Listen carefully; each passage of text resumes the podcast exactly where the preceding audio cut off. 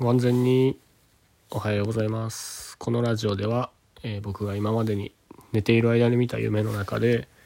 え特に面白かった夢の内容をご紹介するラジオとなっております、えー本日はですね2020年の9月3日に見た夢の内容をご紹介します、えーお父さんのですね友達らしき人が、えガレージみたいなところでですねやってる粉もん屋さんで、えーお食事を、えー家族でですねお食事をしたんですけど最初僕は、えー焼きそばばっかりを頼んでいまして、え次にお好み焼きが食べたいというと、えお父さんからですね、ええー銀串という、えーまあ、シルバーの串と書いて銀串というですね、えーお肉の串焼きのようなものなんですけれどもそれを、えーとりあえず食べろと言われました。えその後にあその後に、えー、セイウチをですねあのセイウチっていうでっかい生き物をですね飼いたいと言って、えーとりあえず水族館みたいなところでバイトをするのですが、えー巨大なですね古代魚がいてすごく怖いバイト先だったんですけどそのバイト先の先輩にいじめられて、えー古代魚に古代魚に追いかけ回されると。もう逃げられないと思ったけど、えー風船的なですね浮遊方法で、えー空を飛びました。そして、え時間を戻す民族に助けを求めました。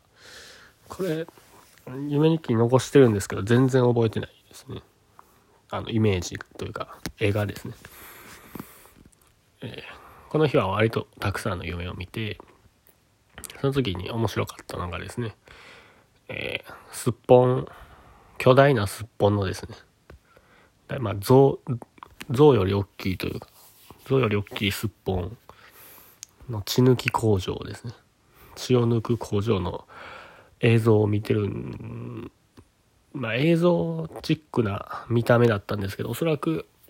えー僕もそこにその場にいて生で見てきた感じのえーあれですね。ビジョンでしたね。限りなく残酷なね、えー方法で血を抜くんですけど、まあ、すっぽんのですね。すっぽんって甲羅あるんでしたっけ？まあ甲羅をですね、えー万力のようなあれですね。学校のなんか工作の時間で使うような万力のような機械で、えー甲羅を剥がされ、